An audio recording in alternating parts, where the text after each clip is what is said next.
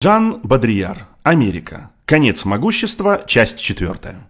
Америка, конечно, меньше, чем Европа, страдает от того, что освободилась от великих идей и исторических страстей, поскольку не они определяют ее развитие. Она гораздо больше страдает из-за исчезновения оппозиционных идеологий и ослабления всего, что ей противостояло. И если она была более могущественна в течение двух десятилетий после Второй мировой войны, то идеи и страсти, противостоящие ей, тоже были сильнее. Американская система могла быть жестоко атакована, даже изнутри в 60-70-е годы. Сегодня Америка уже утратила прежнюю гегемонию и уже не играет роль монополиста, но в каком-то смысле ее лидерство бесспорно и неоспоримо. Она была воплощением могущества, а стала моделью, предприятием, рынком, свободной инициативой, перформансом, которая является универсальной даже для Китая.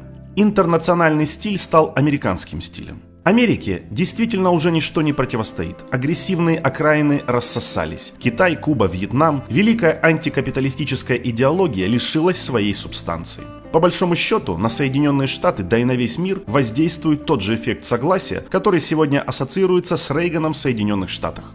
Эффект доверия, рекламности и утраты обороноспособности потенциальным противникам. То же самое произошло и с Рейганом. Постепенно все, что противостояло ему, исчезло. Рядом с ним нет ничего, что позволило бы приписать ему собственно политический гений. Согласие за счет исчезновения оппозиции. Политический декаданс и власть рекламы. То же самое касается Соединенных Штатов в мировом масштабе. Американское могущество, кажется, не инспирируется никаким собственным гением. Оно существует по инерции, от случая к случаю, в пустоте, скованной своей же собственной силой. Напротив, Америка ограничивается сиюминутными образами, рекламными кампаниями.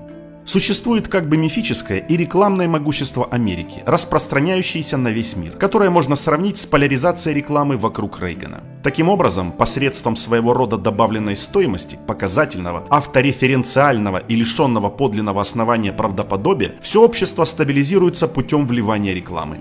Устойчивость доллара на мировых рынках – символ и наилучший тому пример.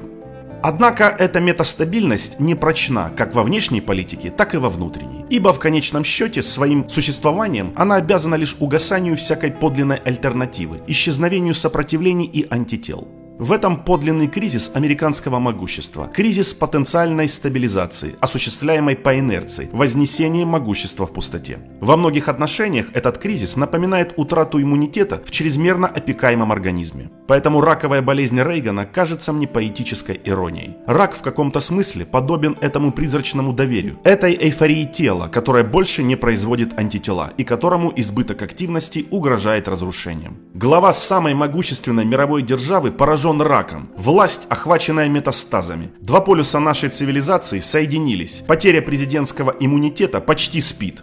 Это должно ознаменовать начало общей имплозии. Власть на Востоке уже долгое время поражена некрозом. Но не стоит слишком спешить и лучше в данном случае говорить о менопаузе. Ремиссия общественного мнения, общее движение к центру после конвульсий 70-х, отмена всяких новых горизонтов, консервативное и рекламное руководство вещами, элементарная, лишенная понимания будущего перформативность, экономия и тренинг, бизнес и джогинг, конец кайфа и оргии, реставрация натуралистической утопии замысла и биосоциологической консервации расы, не означает ли это все конец могущества и вхождение в истерическую эйфорию стадию менопаузы.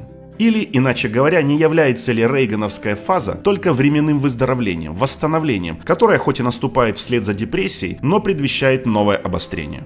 Отныне всякий новый горизонт, всякое новое мышление Кеннеди кажется сегодня немыслимым. В этом и заключаются глубокие изменения, произошедшие в американском духе времени. Эффект Рейгана утомил всю нацию. К тому же эффект менопаузы не является характерной чертой Америки. Он ощущается во всех западных демократиях и свирепствует повсюду, как в культуре, так и в политике, как в индивидуальных аффектах, так и в идеологических страстях. Остается ждать, что наше вступление в третье тысячелетие будет сопровождаться встречами третьего типа. Увы, у нас уже была своя запоздалая страсть – фашизм. Что касается американской реальности, то даже с подтяжками она сохраняет масштаб, сверхзамеры и в то же время первозданную дикость. Все общества в конце концов надевают маску. Так почему это не может быть маска Рейгана? Но остается неизменным то, что было в самом начале – пространство и гениальность вымысла.